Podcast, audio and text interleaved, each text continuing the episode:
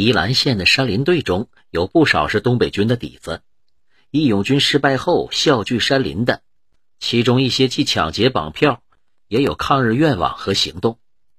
王永江去的是一支报号任宇的队伍，头领孙仁宇原是东北军的连长，这俩人挺谈得来，很快就成了好朋友。王永江就跟他讲：“雁过留声，人过留名。男子汉大丈夫来这世上走一遭，那就得轰轰烈烈的干一场。现在有了这么个机会，能让咱们留个好名声。你眼下这样子，日本子打你，老百姓恨你，到头来算咋的呀？国难当头，民不聊生，这当是好男儿报效国家的时候。”杨树明、张旋风的进展也挺顺利。几支队伍凑成一个团，命名为“哈东抗日义勇军”，有足足一千多人，十多挺机关枪，还有门迫击炮。谁当团长呢？张旋风的意见是王永江或者杨树明。王永江不同意，俺和老杨当这个团长没问题，可俺们一进门就把人家家给当了，这话好说也不好听啊。要俺说，还得让人家孙仁宇当团长。这一来呢。人家队伍人最多，这样别的队伍也说不出来什么，有利于团结。二来你不让他当团长，他心里不乐意，当团长才能好好给咱干。三来是能够影响别的山林队，有利于以后拉队伍。这一条啊最重要，咱得把眼光放远些，不能就看到眼前的这一个团。杨树明说：“俺看这个人不大地道，怕是靠不住吧。”张旋风也说：“这个人旧军队习气这么重，俺看玄乎乎的。再说了，省委、县委都讲要保证党的领导，把一千多号人交给他，那党的领导咋办？”王永江说：“在旧军队撸枪杆子的，谁还没点旧意识啊？他当团长，听咱们的，这不就是党的领导吗？”张旋风说。你在背后领导他，名不正言不顺的，这早晚是个事儿。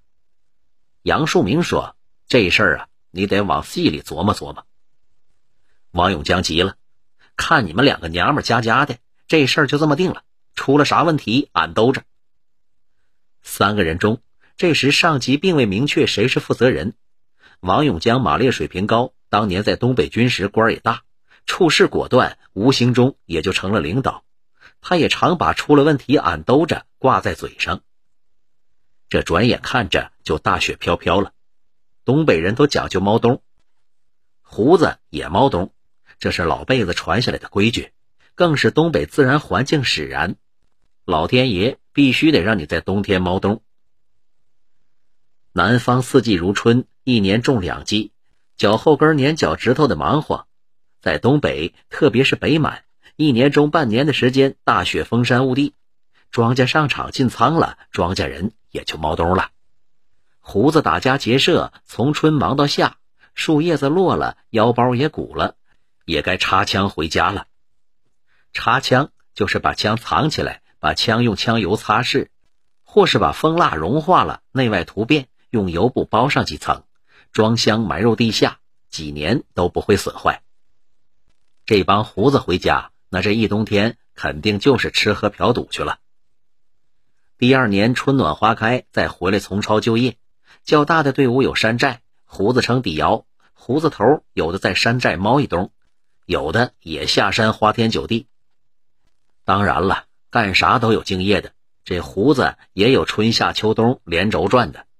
东北的冬天太冷，伸不出手，而且大雪铺地，官兵很容易循着脚印找着你，危险性大。可要是年景不好，之前收获不大，连年都过不好，过不去，那也就顾不上这些了。这本来就是个脑袋掖在裤带上的营生，只是眼下兵荒马乱，胡子一波接一波，这营生也就不大好干了。竞争太激烈了嘛，老辈子传下的规矩，那也就不大好使了。高粱嘎了，义勇军垮了。在当年的资料和如今九十岁左右的老人口中，都能听到这句话。风起云涌的义勇军是被日军打垮的，也是因为军饷无着，衣食艰难，被一九三二年的严冬击垮的。孙仁宇是秋天拉队伍上山的，山大王还没怎么当出感觉，那人就一阵阵开始发抖了。几百个弟兄的棉衣还没着落呢。这位原东北军的连长能被王永江说的热血一阵阵热起来，不光是因为之前打过日寇，还因为想靠共产党的力量帮他熬过这个冬天。倘若像那些老山林队那样插枪猫冬，明年春天这些弟兄们还能回来骑吗？他心中真是没底儿，说不定那时候就散伙了。这种心理在这个团其他几支同样经历的队伍中也程度不同的存在着。王永江那真是心急火燎，不断的向县委求援报告，县委也一样着急上火。这一千多人的队伍啊，一半左右没穿棉衣，那种环境条件，发动群众紧赶慢赶，也不是一下子就能干出来的呀。就在这时候，驻伊兰县城日军派人送来劝降信，答应保持原队建制，官升一级，还发奖金。假投降的意见。不知道是谁先提出来的，反正孙仁宇是极力赞成，王永江不同意。孙团长，咱们是共产党领导的队伍，这种事儿不能干。之前一直挺听话的孙仁宇，这回不听摆弄了。那不干也行，你说咋办吧？不抢不夺不绑票，这是你宣布的纪律，那也得有个进项财路啊。草耙子光吃不拉，人能光拉不吃吗？你上嘴唇下嘴唇一碰，说俺们打日本子，抢夺日本子的，这话是没错。可弟兄们这冻得跟刚出壳子的鸡崽子似的，这日本子咋打？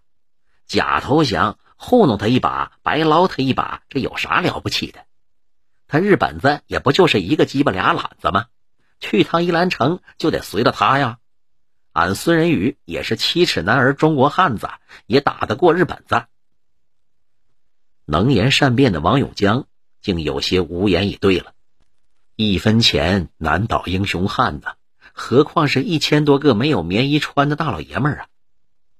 没收日寇汉奸的财产，用作抗日经费，这是后来的事儿。那时候有句像口号又不是口号的话，叫“不抢不夺”。不光汤原地区，整个北满还有南满，在游击队初创时期都这么讲的。红军怎么能抢夺老百姓的呀？那不成胡子了吗？打土豪当然可以，特别是在北方会议之后。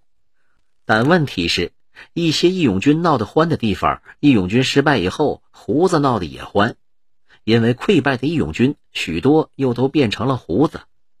像孙仁宇这样又抢劫又抗日的山林队，那算是比较好的。一个结果就是乡下的有钱人躲胡子，都跑到城里去。没土豪可打了，城里的土豪啥的又打不了。眼下几支队伍凑成的这个团，实际上那就是乌合之众。不经过一段时间的教育、整顿、训练，那是根本上不了阵的。而要挺过这段时间，不去想个什么法子，就这么不抢不夺下去，那迟早是要散伙的呀。王永江咬咬牙，决定假投降，骗鬼子一些给养弹药，再把队伍给拉回来。奉系军阀时代，山林队假投降屡见不鲜，只不过这回对付的是日本鬼子，而马占山那段投降又反正的经历，无论怎样的千差万别，在眼下一些当事人的心中也是差不多的。这事儿啊，杨树明和张旋风不同意，都说这事儿太玄乎了，弄不好假戏真做，就真给全毁了。王永江叹口气说：“你们俩也别在这说。”有啥别的办法吗？这杨树明和陈旋风，你瞅瞅我，我瞅瞅你，谁也拿不出个办法来。王永江说：“就这么办了，出了问题俺兜着。”杨树明心头实在是不踏实，提议去请示县委。王永江也觉得事关重大，于是两个人去中心县委汇报。张旋风和几个党员留下，随孙仁宇带队伍去伊兰假投降。日伪当局是竭尽所能的欢迎款待孙仁宇和这支队伍，先是大灌迷魂汤，识时务者为俊杰。孙团长可是当今的大英雄、大豪杰呀！无论内心怎样鄙视这个没气节的胡子头，带翻译不带翻译的日本人都是毫不吝啬的将这类词语奉献给他。汉奸走狗则大讲人生在世、吃穿二字，以及大日本皇军不可战胜啥的。同时，也不惜血本，大发金金奖金，成天大米白面，有鱼有肉，包饺子烙饼。对孙仁宇那自然更不会亏待，单独的一幢小洋楼，专门一个做饭的，还给弄了一个年轻漂亮的小娘们儿，这日里夜里床头地下的伺候着。比之枪打炮轰死伤人，这哪多哪少，鬼子当然会算账。不过，比之同期和后期伪军所受的待遇，这一次却是非同寻常的。据后来的了解，这时候如何对待孙仁宇这类的队伍，伪满最高当局尚没有统一的条条框框，那就是各地随机处置了。而如此厚待孙仁宇这帮人，意在招揽更多的孙仁宇为其效劳，这是秃子脑袋上的虱子，那是明摆着的。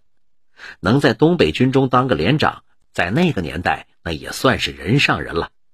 当了胡子头，虽然吃香的喝辣的，毕竟委身草莽，经常风餐露宿，他未必不会想到日本人只是利用他一会儿，就像那个年代民间大众用来比喻开腚的棍子。我们也不好断言，他一开始是想假戏真做。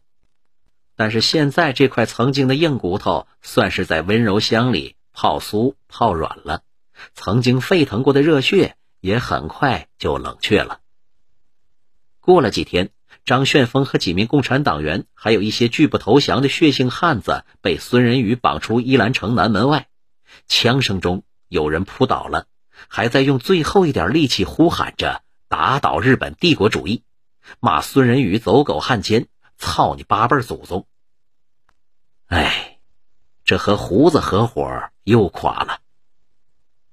鹤岗煤矿矿井队有个迫击炮排，通过党的秘密工作争取了两个士兵，约定十二月底的一个晚上，由他们打开枪炮库，里应外合夺取武器。